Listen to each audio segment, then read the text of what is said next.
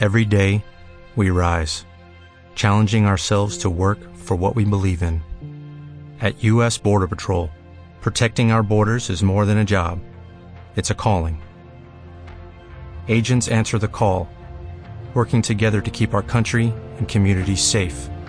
If you are ready for a new mission, join U.S. Border Patrol and go beyond. Learn more at cbp.gov/careers. Hola, te habla Andrea Castelli, Life Coach. Hoy quería compartirte algo que me llamó la atención de uno de los talleres que hice con un grupo de jóvenes. Por cierto, muchos de ellos millennials, centennial, de diferentes edades. La pregunta que surgió es, Andrea, ¿qué te parece cómo puedo plantear la idea de que en realidad me quiero casar, pero no me interesa tener hijos? Y es una pregunta recurrente el hecho de entender que tengo que buscar la forma de que el otro, sea mi padre, mi madre o quien sea en esta sociedad, pueda entender que no me provoca tener hijos.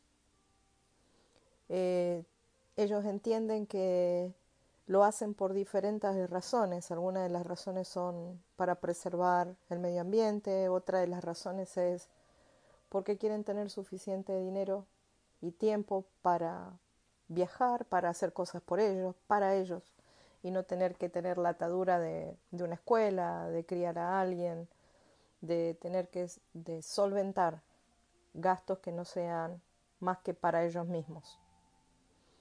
Se los tilda de egoístas, se los tilda de individualistas, de rebeldes, ¿Cómo lo ves vos? ¿Cómo ves el hecho de que quieras o no tener hijos? ¿Cómo ves tu futuro? Eh, ¿Qué significa a veces el hecho de que tengamos que aceptar que nuestros hijos, que nuestros amigos, que nuestras parejas no deseen tener hijos? A veces adoptan animales, a veces prefieren tener plantas, hacer sus propias huertas, qué sé yo. Hay miles de cosas que las ven de forma distinta. En la septología, que es un poco el arte de lo que estamos tratando de aprender, solamente aprendemos a observar conscientemente lo que le pasa al otro. Mientras más podamos aceptar la generación de esta gente completamente distinta a nosotros, eh, más podemos ser felices y permitirles a ellos ser felices. En el transcurso de la vida verán qué es lo que le presenta las circunstancias que los hagan quizás cambiar de idea o no. Pero ¿qué nos pasa a nosotros con esta realidad de estas generaciones distintas a las nuestras? ¿Cómo nos sentimos? Em, yo siempre digo lo mismo, Creo que en mi despertar de conciencia y en todo lo que hablo con ellos, la idea es aceptarlos, darles soporte, escucharles. Hay mucho que aprender de ellos. Tienen una conciencia muy abierta, muy protectora del medio ambiente. Nuestra tierra sufre mucho. Y ellos, de estas nuevas generaciones, son muy conscientes de eso.